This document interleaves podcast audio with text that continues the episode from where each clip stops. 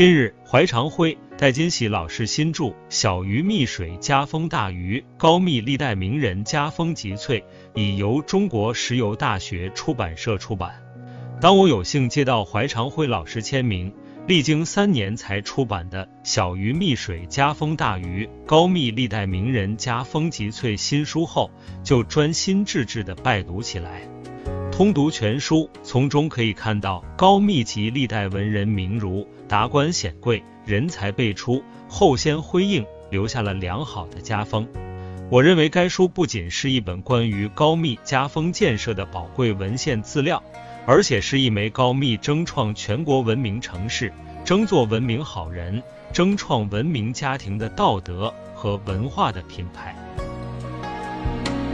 高密有着丰富的历史文化资源，历朝历代也出现了不少各有千秋的世家大族和历史文化名人。该书仅选取了五十个名门望族的家风故事，精挑细选创作出的代表性作品五十四篇，共三十万字。山东大学、山东师范大学、烟台大学兼职教授及研究生导师孙敬明先生。在百忙中认真阅读了这些文章后，欣然为该书撰写序言。高密文化名人邹长春老先生欣然为该书提拔。该书中的家风故事，一个共同特点就是上可以追溯其父祖，下可以涉及其儿孙，甚至其曾孙、玄孙，乃至更远。这样不仅形成了一个完整的家风链条。让读者了解其家风由来及其后人传承沿袭的状况，而且让这些家族彰显出相对明确的家风体系。既有通过诗词、楹联、家书、箴言、格句著作体现出来的家训、庭训、祖训等，也有祖孙代代接历史的恪守家训、庭训、祖训，流风余韵，代代不绝。从而形成了一个家族鲜明的道德风貌和审美风范，这样读者就会感到这些家风故事丰厚而充实。高密三贤家风宝典，怀长辉、戴金喜老师在新著的《小鱼蜜水家风大鱼，高密历代名人家风集萃》一书中，阐述了高密三贤的家风。其中开篇阐述了高密三贤之一名相晏婴的家风有三条：第一，闲处从容，不谈义则书；第二，出不相扬美，入不相薛行，则不语；第三，通国事无论，交事慢之者，则不朝也。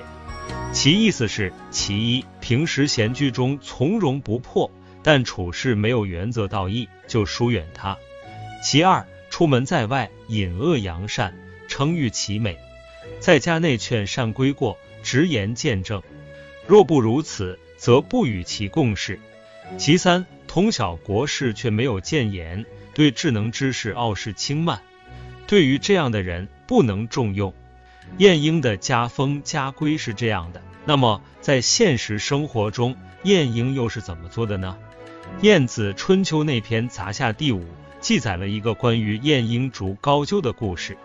高句是晏子的管家，虽然做事尽心尽力，但他因三年来从未有劝善归过、直言见证之举，一味逢迎求同，而最终被辞退。由此可见，晏婴家风之严谨，治家之严格。书中还阐述了高密三贤之一郑玄写给儿子郑义恩的诫子义恩书。是传颂一千八百多年的家训。郑玄嘱托儿子少婿家学，勤俭持家，立志立德，不堕清明。此外，书中还以五个篇幅阐述了高密三贤之一刘墉的家风，包括学风、宦风、孝友、俭风、仁风，可谓高密家风建设的宝典。李氏一族自成诗派。该书中有多篇阐述李氏家族以诗明志、以诗明节、诗传家风。有清一代高密老木田李家先后出了八位进士，成为继明朝弘治、正德年间李介、李坤父子兵部侍郎之后，又一个家族人才兴旺的高峰。衣冠簪缨，从容文翰，风流韵界，后先辉映。其中的杰出代表。就是李元直和他的儿子李高和三李先生及著名诗人李怀民、李宪浩、李宪桥。他们家族留下了为官清廉爱民、为人名节彪炳、为师自成流派、是守家法的良好家风，为后世所敬仰。此外，清代嘉庆、道光年间，著名诗人李怀民的祖侄李宜京也留下了良好的家风。李宜京是一位布衣诗人、韩式诗人，领袖高密诗坛三十余年。他清寒自守，品高望重。李怀民很欣赏李宜京的诗品和人品，认为他就是古代的高士、隐士、仁者。曾为他饱含深情地撰写了《高士求并序》这首千古名篇。李宜京也对李怀民这位老师感恩怀念不已，写有几十首关于李怀民的诗歌。李宜京知行合一，留下了校友的美名。单氏家风堪称一流。该书中家风偏食最多的姓氏，当是单姓家族，有十四篇之多。占全书四分之一强，其中有富贵自诗书中来，家业自勤俭中来的单若鲁的家风，崇德愿务虚，文章又其余的单物字的家风，传家遗训七省祖，报国深恩在爱民的单寒的家风，积学算来皆有后，敦行没去一登仙的单更的家风，狭长看对日，傲骨不随时的单筹书的家风。误染纨绔习，孝义少家生的丹德摩的家风；孝悌著于桑梓，史书更续连方的丹云健的家风；为人多大节，历史有寻声的丹作者的家风；守先人之遗训，免中后以御后的丹朗的家风；富贵亦淡泊，贪贱不憔悴的丹可慧的家风；与人无患事无争，家无豪产足闲情的丹香起的家风。文来问字三千客，按类传家万卷书的丹子告的家风，以及门风长肃穆，家国满情怀的丹庭兰的家风。当我拜读完这些善事家风后，我方明白丹庭兰的孙女，当今著名画家丹英贵为什么会把自己毕生创作的精品画作，分别捐献给了山东艺术学院、山东美术馆、祖籍高密和沂蒙山区。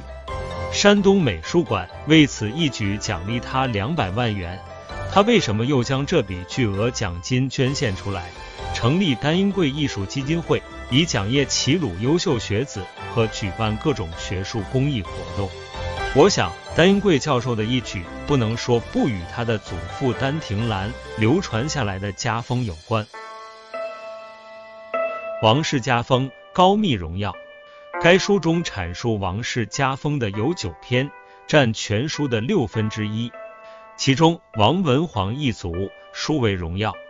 清乾隆年间，大学士刘墉亲笔为山东高密城律王氏老祠堂撰写了一幅对联：“怀皆裴世德，乌相换家生。”成律王氏之所以家声远扬，是因为该族先后出过六位进士、八位举人。太学生共生监生一百四十三位，其中开启家族荣耀先河的是王文煌。王文煌字自昭，号简安，明朝进士，官至知县。三世祖三秀公长子，九臣次子诰命之孙，傅惠汉，字元东，曾生。汉公有妻子，文皇最幼，生于明末高密成律。文皇祖籍是成律，生卒年不详。清顺治十四年丁酉科中举，顺治十八年辛丑科会，仕进贡士。文皇公授官景宁县（今景宁畲族自治县）知县。景宁地处浙江省南端，洞宫山脉中段，境内除峡谷地带，偶有小块平原外，余属中低山丘陵。彼时百姓生活困苦，文皇宫历任。召百姓询问疾苦，百姓说收入太低，缴不上赋税。文皇宫察知实况后，暴奏上官，使赋税得到一次豁免。文皇宫因病归里，百姓手把车辕相送，送行者遮道达数千人。文皇宫归里后，在王家林带红住了下来。王家林原来是王家的原始林地，住着几户人家。南楼就是文皇宫的住所。王家当时有九只，其中七只无后，一只小妾生子，分居他处。李元直家族来王家林后，用地置换王家的楼，住了下来，在这里连生三子及三李先生，并将王家林更名为代红庄。文皇公族后葬代洪菜园东北。怀长辉、戴金喜老师新著的《小鱼蜜水家风大鱼高密历代名人家风集萃》一书中。还阐述有邓禹、居仲谋、齐崇礼、仪志、邱顺、张福珍、傅中秀、王阳昌、任岳、任该、邹龙友等名门家风。他们通过教之孝友、教之谦让、教之立品、教之读书、教之择友、教之养身、教之俭用、教之治家、教之爱国等方式，使后世子孙实现个体幸福，促家族绵延，保社稷安宁。总体来看，《小鱼蜜水家风大鱼高密历代名人家风集萃》一书是一部历史性强、语句平实、思想深刻的传世家训，既蕴含了立德为先、与人为善、廉俭礼让、耕读传家等中华民族传统美德，也蕴含了言传身教、修身养性、肯定鼓励、循序渐进等科学的教育方法。还蕴含着重视家庭和睦、追求亲近自然、为官做人、热爱国家的人生态度。所有这些都反映出两位作者的人生认知和真切感悟，给读者以诸多启示。相信《小鱼蜜水家风大鱼高密历代名人家风集萃》一书。将会成为众多家庭教育子孙的当读书目，也会在中国家教家训史上拥有重要地位。